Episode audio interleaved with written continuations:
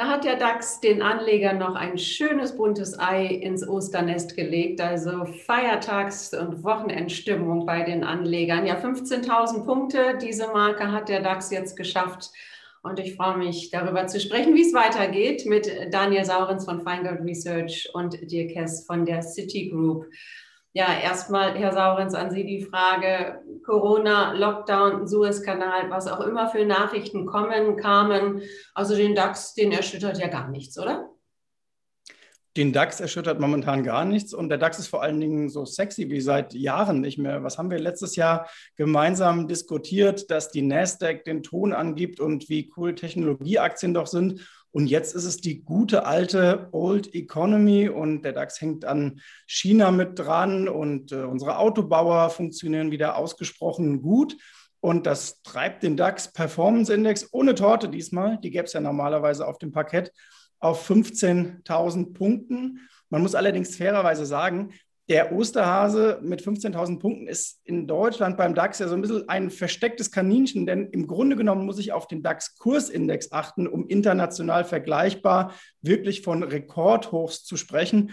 Und da fehlt noch so ein kleines bisschen, aber das wollen wir jetzt mal nicht zu äh, hoch hängen, sondern erstmal sagen, DAX Performance Index inklusive Dividenden, Daumen hoch und 15.000 erreicht. Mhm. Herr Hess, die Stimmung ist also wirklich gut. Liegt es vor allem an den Aussichten für die Exporteure? Und da ist Deutschland ja einfach äh, sehr, sehr stark. Wie Herr Sauren sagte, ich meine, Technologie ist momentan ein bisschen out. Alles schaut auf äh, Old Economy, auf Dividendentitel, auf, auf die klassischen Zyklika. Und da ist der DAX natürlich etwas ähm, besser besetzt. Gleichzeitig kommt natürlich auch die Dollarstärke, die wir haben und dass ähm, einfach mehr internationales oder institutionelles Geld aus den USA momentan in Richtung Deutschland geschoben wird. Und das hat am Ende des Tages noch gepaart mit der Rallye, die wir bei VW sehen, ähm, äh, dazu geführt, dass am Ende des Tages der DAX endlich mal die 15 genommen hat. Ich kann auch am Herrn Saurens beipflichten, es ist ein Performance-Index inklusive Dividende. Eigentlich ist er gar nicht so gut, wie man äh, äh, denken würde. Aber wir reden da schon seit Jahren drüber. Am Ende des Tages spielt es für die Beobachtung vieler Marktteilnehmer überhaupt keine Rolle, ob Dividenden mit drin sind oder nicht. Ja, Saurens, wie schnell kommt denn jetzt das, äh, die nächste runde Zahl? Also wir sind so schnell Richtung 15.000 gesprungen, 16.000 und, und, und. Also ähm, hat da die Fantasie gar kein Ende? Sie werden schon gierig äh, auf die nächsten äh, 1000 Punkte. Ja. Ähm, 20.000. Genau, ja, bis zu 20.000, das wäre jetzt was ganz schnell. wir sollten vielleicht äh, ein bisschen zurückhaltend sein, denn wenn man auf die Stimmungsindikatoren guckt, wir haben jetzt das erste Mal so seit vier, fünf Monaten den Fall, dass in den USA im Grunde genommen die Stimmung äh, für die Nasdaq und auch für den S&P 500 eher fast Richtung unterkühlt geht. Man ähm, gibt, es gibt verschiedene ähm, Sentiment-Indikatoren, die das ausdrücken. Und im DAX ist es nun im Gegenteil so seit langer, langer Zeit, dass wir eher auf eine überkaufte Lage hinlaufen. Und man sieht es auch ganz gut, wenn man den DAX jetzt mal in den letzten sechs Wochen in den Vergleich stellt. Er hat der Nasdaq 2000 Punkte abgetrotzt äh, auf sechs Wochen äh, Frist. Das gab es noch nie zuvor. Und das ist eine außergewöhnliche Outperformance. Der DAX hat aber auch sich besser gezeigt gegen MDAX und auch gegen SDAX, denn denen fehlt ja noch ein äh, Schnaps zum Rekordhoch. Also da ging auch schon so eine gewisse Korrektur los vor einiger Zeit. Und ähm, deswegen vielleicht jetzt bei der 15.000 erstmal durchatmen. Man sieht es ja auch VDAX New, da haben wir äh, Werte jetzt gesehen, deutlich unter der 20. Das ist noch nicht das Level, das wir in der Zeit vor Corona hatten. Da war immer im VDAX New so 12 bis 14 das unterste äh, Level, aber es geht schon in die Richtung, sprich die Sorglosigkeit wird mittlerweile relativ groß. Und im Gegenteil könnte man jetzt sagen, wer antizyklisch eingestellt ist und diese Rallye schön mitgemacht hat, die City hat ja auch entsprechende Papiere im Angebot, beispielsweise auf der äh, Put-Seite zum Absichern, nicht unbedingt zum Spekulieren, sondern wirklich um das Portfolio ein bisschen sicherer zu machen über den Sommer. Da gibt es klassische DAX-Puts und das Schöne ist auch durch die eben angesprochene Volatilität, wir haben diesen Instrumentenbaukasten jetzt nach langer Zeit wieder vollständig zur Verfügung. Denn wir erinnern uns ein Jahr zurück, da waren klassische Optionsscheine im Grunde genommen kaum zu handeln, beziehungsweise der Kauf war nicht so wahnsinnig sinnvoll, weil die Kursrichtung danach zwar stimmen konnte, aber die Volatilität kam einem platt gesagt von oben entgegen. Also sprich, die wirkte sich dann negativ aus. Und das ist jetzt nicht der Fall, sondern Optionsscheine gehören ganz klar wieder ins Auswahlverfahren dazu und kann man sich auch ins Portfolio mit einbauen. Mhm. Sie sagten gerade etwas unterkühlte Stimmung vom Sentiment her, Herr Hesse. Das ist für mich jetzt ein bisschen schwierig zu verstehen, denn wir haben all das Geld, was in den USA in die, in die Wirtschaft kommt, äh, die beiden Billions kann man ja fast sagen, ja. Er gibt äh, wahnsinnig viel Geld aus, Billionen Dollar schwere Rettungspakete, sowohl zur Stimulation, jetzt auch nochmal in die Infrastruktur da, da ist doch ein immenses Potenzial, oder nicht? Das muss doch auch in die Aktienmärkte gehen. Ja, das ist ein bisschen äh, von allem ein bisschen. Ähm, zum einen gibt es Umfragen von einer anderen großen Bank, äh, die herausgefunden hat, dass 37 Prozent äh, ihr Geld in den Aktienmarkt investieren wollen, von dem, was sie jetzt bekommen als staatliche Hilfe. Und dazu kommt, dass schon das ganze Jahr über die ähm, Anteile der Privatanleger an der Investition äh, höher ist als zum Beispiel die von Hedgefonds. Also diese ganze Rallye, die wir sehen seit Januar, ist eigentlich vom Privatanleger getragen. Das ist übrigens auch in Deutschland äh, ganz, ganz toll. Wir haben sehr, sehr viele neue Anleger letztes Jahr gewonnen, viel, viel mehr als die ganzen Jahre zuvor.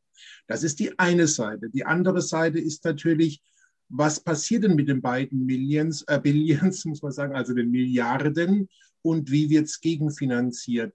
Und ähm, man äh, denkt ja auch schon, äh, dass das ganze Paket noch mal ein bisschen aufgerüstet wird in Richtung 4 äh, Billionen, Entschuldigung, habe ich Milliarden gesagt, ich meine natürlich Billionen, in Richtung 4 Billionen. Und dann gibt es gleichzeitig auch wieder die Gegenfinanzierung und äh, von 3 Billionen und das wären Steuererhöhungen. Und Steuererhöhungen, wissen wir, ist nicht gerade gut für die Märkte. Und es kommt noch hinzu, dass wir auf der anderen Seite einen guten Arbeitsmarkt haben und das gleichzeitig, gleichzeitig auch wieder ein bisschen äh, dem, äh, ja, der Notenbank ein wenig die, äh, ähm, so ein Aktionismus abverlangt, nicht mehr so viele Anleihen zurückzukaufen. Also Schreckgespenst, Zinsen ist akuter als zuvor und Schreckgespenst, Steuererhöhungen kommt auch mit dem beiden Paket. Und das ist dann halt einfach ein bisschen zu viel vielleicht für die Aktionäre. Und es kann durchaus sein, und das haben wir ja an der Nasdaq schon gesehen, dass die eine oder andere Gewinnmitnahme kommt. Also Schreckgespenster, aber die gute Fee ist dann doch der Konsum, äh, Herr Saurens, oder nicht? Also wir haben die, die Kleinanleger, ja, die diese Rallye mittreiben und es wird viel Geld in die Aktien gehen und an den Aktienmarkt. Die Amerikaner haben eh mehr Aktionäre als Deutschland zum Beispiel. Aber ähm, die lieben Baumärkte Amerikaner, lieben äh, Fastfood-Ketten, Starbucks, was auch immer es ist. Auch da muss doch viel Geld hinfließen und dann irgendwo auch, wenn der Konsum anspringt, äh, ja, an die Exporteure zurückgehen, zum Beispiel dann nach Deutschland. Sehr gutes Argument. Ich meine, wir führen ja unser Markenwertportfolio und wir hatten dort letztes Jahr beispielsweise äh, Titel aufgenommen wie eine Nvidia oder auch ähm, eine Amazon und sind aber Anfang diesen Jahres beispielsweise bei Danone aktiv geworden oder auch bei McDonald's, bei Coca-Cola und diese Aktien kriegen so langsam auch äh, Rückenwind. Und im Grunde ist das alles in den USA aus meiner Sicht ziemlich gesund, was gerade passiert. Wir hatten Aktien, die aufgrund von Corona meiner Ansicht nach ein Stück zu weit gelaufen waren. Ich nehme mal exemplarisch eine Spotify, man kann auch äh, eine Peloton nehmen, die Zoom kann man äh, nehmen äh, und viele, viele mehr. Und dort war unsere Idee Anfang des Jahres, dass im Grunde genommen von diesem Speck gut was runter muss. Also eine Korrektur von einem Drittel bis 50 Prozent des Kurses mitunter kann gesund sein. Das trifft im Übrigen auch auf viele Titel zu, die in der deutschen Nebenwerteklasse liegen. Äh, ich nehme nur mal als Beispiel ähm, vielleicht eine Shop-Apotheke, die äh, eine Korrektur bräuchte, eine Zoo Plus,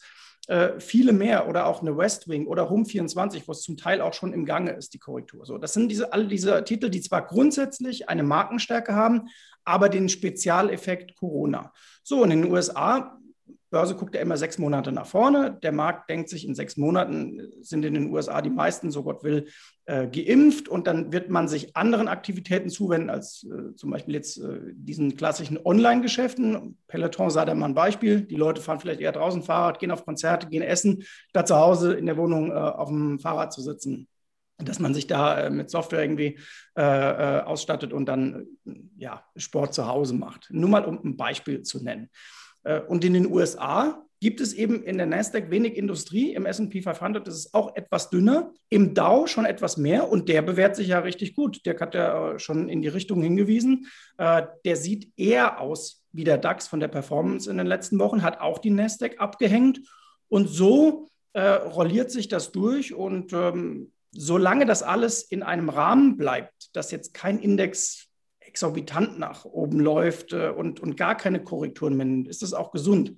Und deswegen wäre es für die nächsten Wochen auch gar nicht so schlecht, wenn der DAX mal ja, durchatmen würde. Es kommt zwar die Dividendensaison, aber wenn man dann Richtung Sommer auch mal sagt, vielleicht die alten Ausbruchslevels wenigstens noch mal testen, 13.8, 14.000, das wäre gar kein äh, Problem. Okay. Ähm, Herr Hess, sehen Sie da auch einen Shift bei Ihren Anlegern? Lassen die den Nasdaq jetzt ein bisschen wie eine heiße Kartoffel fallen und gehen dann doch mehr in Dow und DAX? Wie, wie ist das Verhalten da bei Ihnen zu erkennen? Nee, wie eine heiße Kartoffel ist es nicht. Ähm, man nutzt die, ähm, die Korrektur, um neu einzusteigen. Ähm, wir sehen keinen äh, wirklichen äh, ähm, Auszug aus der Technologiebörse, sondern es ist wirklich so, man glaubt nach wie vor an die Marktführer in dem Bereich und an diejenigen, die am Ende des Tages nachhaltig profitieren werden. Äh, Daniel hat vollkommen recht. Ähm, die, ähm, die Aktivitäten, viele Sachen werden sich äh, eventuell verändern, aber die Abos bleiben hoch und man hat ja dann langfristig profitiert. Also von daher, man sieht, Rücksetzer werden nach wie vor genutzt, um neu einzusteigen, ähm, um sich zu positionieren. Aber auch im DAX ist es äh, wirklich so, dass Einzeltitel äh, ganz bewusst ausgewählt werden äh, und in, in, die geht man mit Hilfe von Derivaten und positioniert sich da. Und das Ganze nicht extrem kurzfristig, sondern schon so mal auf, man, man könnte denken, auf ein paar Monate hinaus, wenn man auch wenn man die Optionsscheine sich anschaut, auf die Strikes guckt, ähm, weil die sind meistens doch 10, 15 Prozent höher als das aktuelle Niveau. Mhm. Herr Sauen, Sie sagten vorhin noch, äh, der DAX ist vielleicht äh, überteuert äh, so langsam. Was heißt das überhaupt und wie sieht es dann in den USA aus? Sind da die, ähm, die Börsen noch ähm, ja, günstig? Wohl auch nicht mehr, oder? Ja, günstig ist weltweit überhaupt keine einzige Börse mehr, nach dem, was wir früher mal gesagt haben. Aber ich erinnere auch, äh, Immobilien sind auch seit zehn Jahren im Grunde nicht mehr günstig und dennoch steigen die Immobilienpreise peu à peu weiter an. Das liegt einfach daran, dass das große Zinsumfeld all das bestimmt, was uns beim Investieren ausmacht. Ob das der Anleihemarkt ist, der, Zins, äh, der, der Immobilienmarkt oder dann jetzt auch der Aktienmarkt. Das heißt, meine Grundvorstellung ist eigentlich für die nächsten Jahre auch, da die Zinsen weltweit auf einem sehr niedrigen Level bleiben werden, dass die Investoren höheres Grundrauschen an äh, Kursgewinnverhältnis zum Beispiel für die Indizes akzeptieren werden. Ähm, das heißt, die Diskussion, ob der DAX jetzt teuer ist, mittelteuer oder normal teuer, das ist ja, das, das muss jeder für sich selber auch bestimmen, je nachdem, wie er es mit anderen Assetklassen in äh, Verbindung setzt. Äh, stimmungsseitig ist er momentan etwas ja, arg weit davongelaufen. Und ich möchte noch hinzufügen, Dirk sprach, glaube ich, die VW schon an wir müssen uns mal vorstellen, was wäre eigentlich passiert, wenn SAP sogar noch mitgezogen wäre, die ja seit einem halben Jahr bei 105 Euro plus minus parken, aber lange Zeit ja das Topgewicht waren im DAX mit 10 Prozent. Dann wären wir jetzt, glaube ich, nah an ihren gewünschten 16.000 wahrscheinlich, wenn das äh, bei der SAP auch Richtung 140, 150 Euro gegangen wäre. Aber die SAP ist auf der anderen Seite auch ein gutes Beispiel. Wir haben uns das gestern mal angeschaut. Äh, viele Emittenten, darunter auch die City, haben ja eine sehr interessante Palette, beispielsweise auch im Bonuszertifikatebereich. Und wenn wir uns die drei beliebtesten Tech-Werte bei deutschen Anlegern anschauen, oder eine, äh, einige der drei der beliebtesten, so will ich es mal formulieren. Dazu gehören Apple, Amazon und SAP. Die haben per Saldo in den letzten sechs, sieben Monaten keinen Kursgewinn da stehen. Wer sich aber damals für ein Bonuszertifikat entschieden hat mit ähm, normalem Puffer, so möchte ich mal sagen, also Barrierenabstand, der konnte schöne Renditen einfahren und das zeigt einmal mehr, auch den Mehrwert von äh, Zertifikaten und Derivaten, finde ich, wenn man sich manchmal auch im äh, im Kursanspruch oder im Renditeanspruch beschränkt und sagt, Mensch, ich nehme zum Beispiel ein Bonuszertifikat mit Cap, also mit Gewinnbegrenzung und setze auf einen Seitwärtstrend. Und bei den drei genannten war das in den letzten Monaten die richtige Entscheidung. Mhm.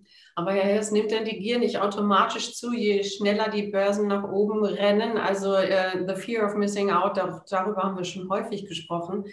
Ähm, wie entscheiden Anleger denn dann wirklich am besten äh, eben ja, rational zu denken. Und Herr Sauren, Sie sagten gerade auch schon, dass wir vielleicht auch mal Marken nach unten wieder getestet werden können, gerade zum Sommer hin.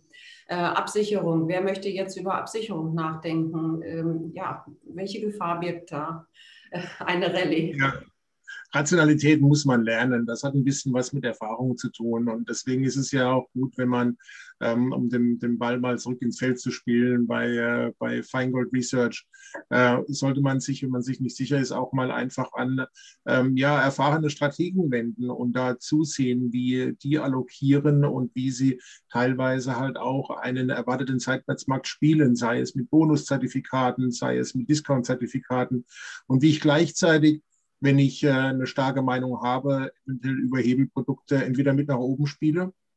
Und das Ganze muss ja nicht immer im Hebel 20 sein, sondern ich äh, hatte es schon oft erwähnt, Hebel von 2, 3 halte ich eigentlich für viel sinnvoller, wenn man äh, mittelfristig investieren möchte. Und ich rede von investieren. Ich rede nicht vom fünf Minuten äh, Spekulation oder Zocken, äh, was auch viele machen. Das ist ja auch okay. Wenn, wenn jemand weiß, was er tut, sollte das auch so sein und das äh, macht ja auch Spaß, sind wir mal ganz ehrlich. Aber das langfristige Investieren mit meinem ernsthaften Kapital muss ich anders vornehmen und das mache ich unter anderem, indem ich Zertifikate mit beimische, weil ich hier, und das haben ganz viele noch gar nicht so auf der Uhr, ich kann mein Aktienrisiko komplett asymmetrisch äh, gestalten dadurch und zwar zu meinem Vorteil. Und deswegen bringen Bonus- und Discount-Zertifikate in der Regel sehr, sehr viel. Und es gibt auch genug äh, Untersuchungen, die beweisen, dass über äh, oder knapp 70 Prozent aller Discount-Zertifikate bis zum Ende der Laufzeit besser sich entwickelt haben als der Basiswert. Und äh, das muss man immer so ein bisschen mitspielen.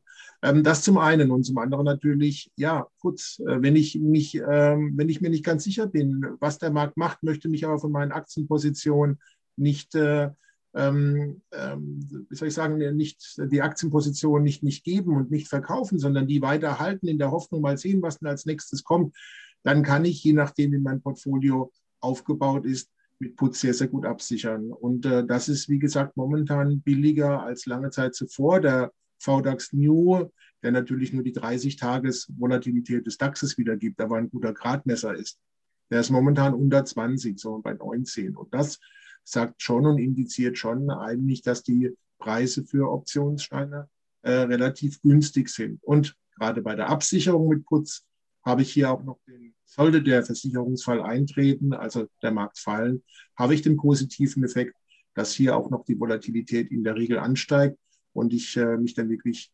einigermaßen gut abgesichert habe. Das äh, sollte man durchaus mal mit in Erwägung ziehen. Mhm. Also bei all der guten Stimmung trotzdem noch Augen auf und wachsam bleiben. Ähm, Herr Saurens, äh, Sie haben schon Beispiele genannt, wo das Geld hinfließen könnte, welche Branchen vielleicht gewinnen, ähm, welche Konsumbranchen gewinnen. Wenn jetzt so viel Geld in die Märkte kommt, wir hören das Wort immer wieder. Was, wie stehen Sie zum Wort Finanzblase? Ja, sehr viel Anlagegeld sucht einen, einen Hafen. Ja, das stimmt. Und ähm, nochmal, man kann trefflich darüber streiten, ob die Märkte jetzt sehr, sehr teuer sind. Aber ich will es mal auf eine andere Assetklasse projizieren. Wir alle Deutschen kennen äh, München und auch den Immobilienmarkt in München. Und die meisten Leute, mit denen man sich unterhält, sagen seit 20, 25 Jahren, oh, die Immobilien in München sind unglaublich teuer. Und diese Aussage hat im Grunde in den letzten 25 Jahren immer gestimmt. Das Problem ist, es hindert die Immobilien in München nicht daran, immer teurer zu werden. Man kann bei YouTube sich Videos angucken mit dem ehemaligen Oberbürgermeister ähm, Hans-Jochen Vogel, der rote Vogel, wie es äh, bei uns in der Familie früher immer hieß. Ähm, der hat schon damals über Mieten und über Immobilienpreise in München philosophiert in den 70er Jahren.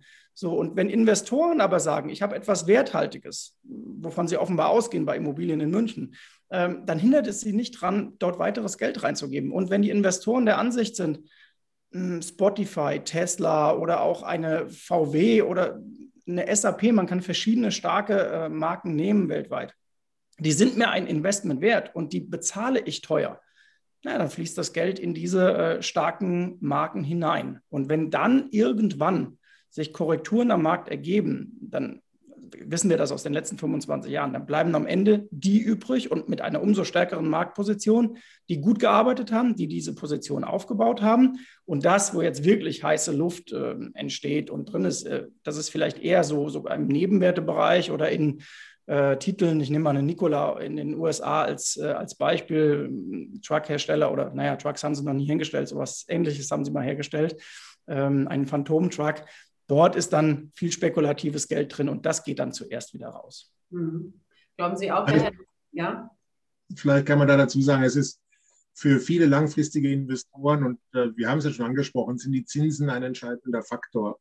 Ähm, ich brauche, wenn ich aus Aktien rausgehe, eine Alternative. Und die Alternative ist nicht da. Die, äh, die Immobilienmärkte sind hoch, ähm, können höher gehen, man weiß es nicht. Äh, natürlich ist das Geld, was in Immobilien fließt, viel ja, ähm, immobiler. Das heißt, es geht nicht so schnell rein und raus, wie es zum Beispiel bei Aktien gehen kann. Und äh, bei Aktien ist schon eine Gefahr, dass viele habe ich vor ein paar Tagen gelesen, äh, die Gefahr bei Aktien ist natürlich viele junge, unerfahrene Investoren. Da kann Panik äh, relativ schnell oder starke Kursrückgänge relativ schnell dazu führen, dass eine Panik entsteht und dann äh, man relativ fix aus den Märkten sich verabschiedet. Aber dann muss man wieder nach neuen Alternativen suchen. Und die sind einfach nicht so weit da. Es, es gibt wenig neue Assetklassen, die man, in die man investieren könnte. Von daher ist dieses Wechselspiel zwischen ja, der Währung, zwischen dem Aktienmarkt und den Anleihen, das, äh, das Gut, auf das man schauen oder die Güte, auf die man schauen muss. Wie gesagt, in, in, in Europa ist man sich sicher, dass die, äh, die Aktien, die, die Anleihenrückkaufprogramme so schnell nicht sich verändern werden. Wir werden die Zinsen relativ lange auf dem jetzigen Niveau noch bleiben, sind sich viele Experten einig. Von daher ist für eine für eine Aktieninvestment äh, der Boden eigentlich sehr, sehr gut. In den USA, äh, wie gesagt, muss man schon ein bisschen hingucken, was die Anleihenmärkte machen. Sie steigen extrem an, 1,7 Prozent bei den Zehnjährigen, das ist ein Wort. Ähm, aber wir wissen auch, dass einer ähm, dass, dass die ersten Zinsanstiege nicht unbedingt zum Ende der, der Party führen. Aber jede weiteren, wenn natürlich das Ganze gepaart ist mit äh, immer robusteren Wirtschaftszahlen, Arbeitsmarktdaten, dann muss man dann genau äh, sehen, weil wenn die Zinsen weiter steigen, dann ist es schon so, dann kann es zumindest mal für den Teil der, ähm, der Aktien ein bisschen ruppiger werden, weil dann Geld aus dem Aktienmarkt eventuell wieder in den Anleihemarkt geht. Ich würde sagen, wir schieben diese Sorgen dann auf die Tage und Wochen nach Ostern. Jetzt genießen wir erstmal ja, die schöne Stimmung dieser Woche, die eben mit der 15.000 äh, Punkte-Marke beim DAX ja, zu uns kam. Und äh, herzlichen Dank nochmal, Daniel Saurens von Feingold Research, Dirk Hess von der Citigroup. Ja, ich wünsche Ihnen beiden ein schönes Osterfest. Genau, und genießen Sie die Feiertage, schöne Stimmung und auch bei Ihnen, liebe Zuschauer, bedanke ich mich nochmal und auch Ihnen schöne, schöne Ostern.